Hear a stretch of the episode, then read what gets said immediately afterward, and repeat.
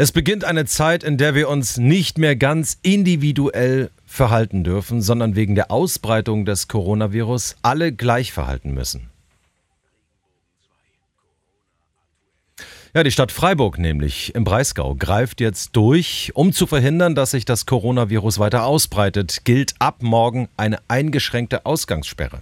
Ja, zwei Wochen lang. Bis zum 3. April gilt sie, also von Samstag bis Samstag. Zwei Wochen bedeutet, die 230.000 Einwohner in Freiburg sollen das Haus oder die Wohnung nur noch für dringende Angelegenheiten verlassen. Also für den Arztbesuch, für den Job, fürs Einkaufen. Und wer rausgeht, darf das nur noch alleine, zu zweit oder mit Menschen aus dem eigenen Haushalt, also quasi den Mitbewohnern.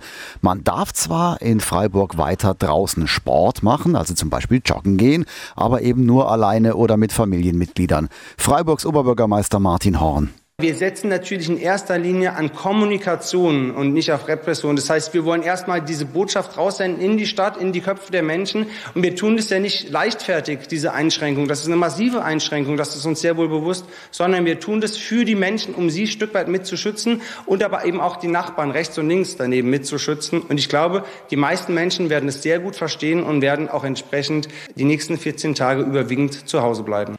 Diese eingeschränkte Ausgangssperre, die in Freiburg also ab morgen für zwei Wochen gilt, begründet Freiburgs Bürgermeister Martin Horn damit, dass die Stadt ganz nah an Frankreich und der Schweiz liegt, die ja stark von Corona betroffen sind. Wir sind ganz nah vier Kilometer an Frankreich dran mit einem generellen Ausgehverbot, ebenso auch mit dem Notstand in der Schweiz. Und die Zahlen in Frankreich sind alarmierend.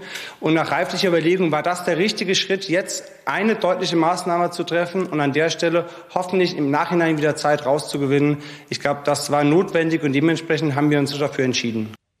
Die Stadt Heidelberg geht jetzt auch einen verschärften Weg, hat gestern öffentliche Versammlungen verboten. Ja, nachdem sie am Mittwoch schon die Neckarwiese gesperrt hat und seit gestern dürfen eben in Heidelberg nur noch maximal fünf Menschen im öffentlichen Raum sich treffen.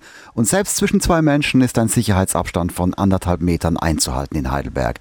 Ja, kommen Ausgangssperren für ganz Deutschland generell oder nach dem Vorbild von Freiburg. Diese Entscheidung fällt vielleicht am Sonntag. Davon gehen wir aus, weil da treffen sich extra Bundeskanzlerin Merkel und die Ministerpräsidenten aller Bundesländer, um das zu beraten. Gegen Ausgangssperren ist ja der Chef der Bundesärztekammer, Klaus Reinhardt. Der sieht das als zu großen Eingriff in unser Leben. Ja, man muss sagen, der Ärztekammerpräsident, der macht sich überhaupt Sorgen um unsere Psyche. Äh, nicht zu wissen, wann diese ganzen Beschränkungen unseres Alltags aufhören, das könnte uns überfordern, sagt er. Und deshalb appelliert Klaus Reinhardt an die Bundesregierung, doch bitte einen Tag X zu benennen, wann sie die Beschränkungen wie Schulschließungen Schulschließung etc. aufhebt.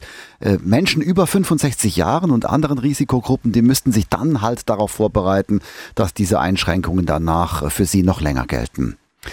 Ja, was vielen, man sagt man, kann man sagen, vor allem auf die Psyche geht, ist ja, dass sie kein äh, Geld mehr verdienen. Und äh, wie sieht das jetzt aus mit der finanziellen Unterstützung? Regenbogen 2 Reporterin Diana Kramer. Also bei den Nothilfen soll es jetzt ganz schnell gehen. Am kommenden Montag wollen Bundesregierung, Bundestag und Bundesrat im Eiltempo ein Paket mit Notmaßnahmen auf den Weg bringen. Dabei geht es um Kurzarbeitergeld, einen Nothilfefonds für Selbstständige und eine Lockerung des Insolvenzrechts. Für Solo-Selbstständige und Kleinstfirmen will die Bundesregierung rund 40 Milliarden Euro bereitstellen. Und die Rückholaktion für Deutsche im Ausland ist jetzt auf neun Länder ausgeweitet worden. Aktuell fliegen Maschinen nach Ägypten, Marokko, Tunesien, Argentinien, Costa Rica, in die Dominikanische Republik, nach Peru und auf die Philippinen, um Urlauber nach Hause zu holen. Die aktuellen Infos für die Metropolregion Rhein-Neckar. Ich bin Matthias Wagner. Schönen guten Morgen. Zusammenhalten und gerade den Älteren helfen. So kommen wir hoffentlich alle einigermaßen gesund aus der Corona-Krise wieder raus. Auch bei uns in der Metropolregion Rhein-Neckar wächst die Hilfsbereitschaft, die auch übers Internet geleistet wird. Hier wurde jetzt eine Karte der Region veröffentlicht, auf der man gezielt nach Angeboten suchen, aber auch selbst erweitern kann. Hier finden sich dann zum Beispiel Einkaufshilfen, Beratungen für Unternehmen oder wo Menschen in der Region gerade Gedichte oder Musik ins Netz übertragen. Den Link dazu finden Sie auf regenbogen.de. Man merkt's, wegen Corona ist in unseren Innenstädten deutlich weniger los. Viele Geschäfte mussten ja schließen. Viele Betreiber rechnen auch damit, dass sie am Ende sogar ganz schließen müssen weil die Einnahmen fehlen. Damit die Stadt auch nach der Krise nicht wie ausgestorben daliegt, will man in Weinheim schon jetzt gegensteuern. Im April werde man auf Mieteinnahmen von Veranstaltern, Gastronomie und Einzelhandel komplett verzichten, kündigte jetzt Oberbürgermeister Manuel Just an. Auch in der Hoffnung, dass andere Vermieter diesem Beispiel folgen würden, so Just weiter. Der Ferienfahrplan von Bussen und Bahnen der RNV gilt ja schon, aber das ist wohl noch nicht das Ende der Fahnenstange. Für heute Nachmittag hat die RNV weitere Änderungen angekündigt. So sollen unter anderem alle Fahrten nach 22 Uhr eingestellt werden. Busse und Bahnen fahren dann erst wieder am Morgen im Berufsverkehr. Und gerade da sollen dann mehr Bahnen auf die Schienen gesetzt werden, damit volle Züge verhindert werden können. Die aktuellen Infos für Baden und die Pfalz. Ich bin Lars Brune, guten Morgen. Eigentlich sollte es selbstverständlich sein, wer wegen Corona in Quarantäne ist, der darf das Haus unter keinen Umständen verlassen. Im Raum Rastatt Baden-Baden scheint das aber offenbar nicht jedem klar zu sein. Jedenfalls weist das dortige Gesundheitsamt nochmal ausdrücklich darauf hin, dass Zuwiderhandlungen geahndet werden. Werde eine Infektion verursacht, könne es sich sogar um eine Straftat handeln. Corona-Patienten in der Südpfalz könnten schon bald in einem Notkrankenhaus behandelt werden. Der Landkreis Germersheim bereitet jedenfalls ein solches Krankenhaus vor. Zurzeit prüft er Gebäude, in denen es entstehen könnte. Ärzte, Krankenschwester und Pfleger, die dort mithelfen wollen, melden sich bitte bei der Kreisverwaltung. Blutspenden ist auch in Zeiten von Corona ganz wichtig. Darauf weist unter anderem das Rote Kreuz südliche Weinstraße hin. Und zum Glück ist die Bereitschaft, Blut zu spenden, trotz Corona und Ansteckungsgefahr immer noch groß.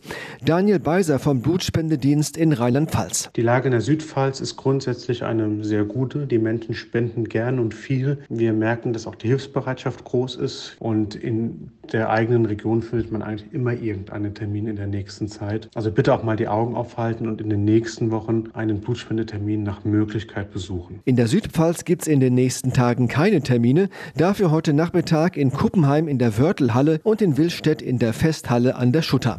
Die aktuellen Infos für Südbaden. Ich bin Ruth Engelhardt. Guten Morgen.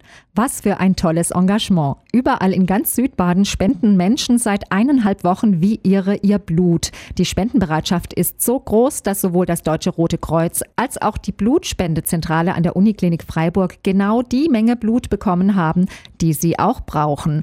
Deren Leiter Markus Umhau freut sich über die große Solidarität nach einem akuten Blutkonservennotstand vor zwei Wochen. Es waren unglaublich viele Menschen zum Spenden da, sehr viele junge, sehr viele Neuspender, auch solche mit seltenen Blutgruppen. Und aktuell haben wir einen sehr, sehr guten Depotbestand von über 2000 Erythrozytenkonzentraten sodass im Moment in der Tat die Patientenversorgung sehr, sehr gut gesichert ist. Aktuell werden wegen Corona bis zu 100 Blutkonzentrate weniger als normalerweise pro Tag benötigt, aber es gibt trotzdem immer noch Patienten, die regelmäßig darauf angewiesen sind. Es gibt viele Patienten, die chronisch auf Blut angewiesen sind, die ganzen Patienten mit Krebserkrankungen, aber es werden natürlich weiterhin auch dringliche Operationen gemacht und Unfallversorgungen durchgeführt, Organtransplantationen und für diese Menschen brauchen wir natürlich weiterhin Blut, Corona hin oder her. Der Blutspendedienst des Deutschen Roten Kreuzes und die Uniklinik hoffen deshalb,